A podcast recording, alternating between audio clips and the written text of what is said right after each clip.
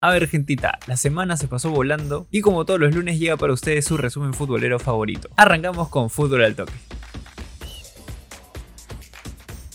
Ya estamos cada vez más cerca del arranque del fútbol peruano y empieza a haber algo de movimiento. Reapareció Cristal y en una conferencia de prensa el Pep Mosquera habló sobre los entrenamientos y sobre cómo se viene preparando el equipo celeste.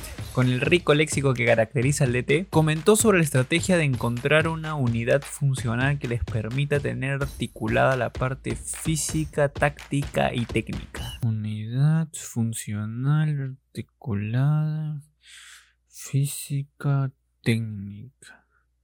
Ah. Y también habló sobre la posibilidad de que hayan amistosos. Esto claro dependería de la federación, pero que es algo para lo cual no van a exigir permisos. Juan Diego Gutiérrez, conocido como Guti, fue presentado como nuevo fichaje del Carlos Stein. Tras terminar su contrato con el Oriente Petrolero, decidió regresar a Perú y firmar por el equipo chiclayano. Otro fichaje es el de Patricio Rubio, que por fin firmó y fue presentado como nuevo jugador de Alianza Lima. El delantero espera que le confirmen el vuelo humanitario que lo traerá a Lima y lo pondrá a la orden de Mario Salas. Y en la acera del frente, Universitario viene motivado por los entrenamientos con comiso, sin embargo otra vez la administrativa entró en el ojo de la tormenta. El equipo crema cambió nuevamente de administración, parece que Jan Ferrari no seguirá siendo gerente deportivo y bueno, todo está más confuso que la última temporada de Dark.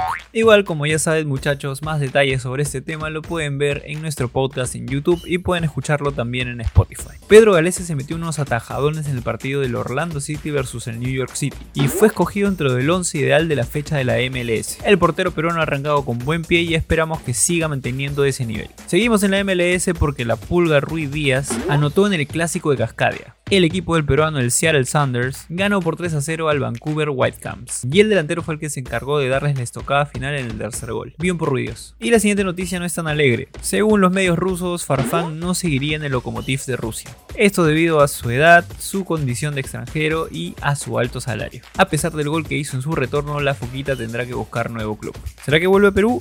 ¿Ustedes qué opinan? Y bueno, pues por tierras españolas que ya tenemos campeón, tío. El Real alzó su liga número 34 y se sigue posicionando como el más campeón de España. Tras ganarle al Villarreal se hicieron dueños de la liga a falta de una fecha. Ahora van por su siguiente reto que es la Champions, en la que tienen que voltearle el partido al City de Guardiola. Un partido difícil, pero eso no quita que hay que felicitar a los madridistas por esa nueva liga. Y ahora vamos con el partido de la semana. Regresamos a la Premier para ver el partido de Leicester City contra el Manchester United. Si bien la Premier ya tiene campeón, todavía falta definir los cupos de la Champions. Y estos dos equipos se van a jugar la vida por conseguir el ticket que los lleve hacia la orejona. Los números en este partido favorecen al United, que no pierde frente al Leicester desde la temporada 2014-2015, en la que Leicester ganó por 5 a 3 de local. Vamos a ver quién se lleva el cubo para la Champions y quién está más fino, Bardi o Rashford.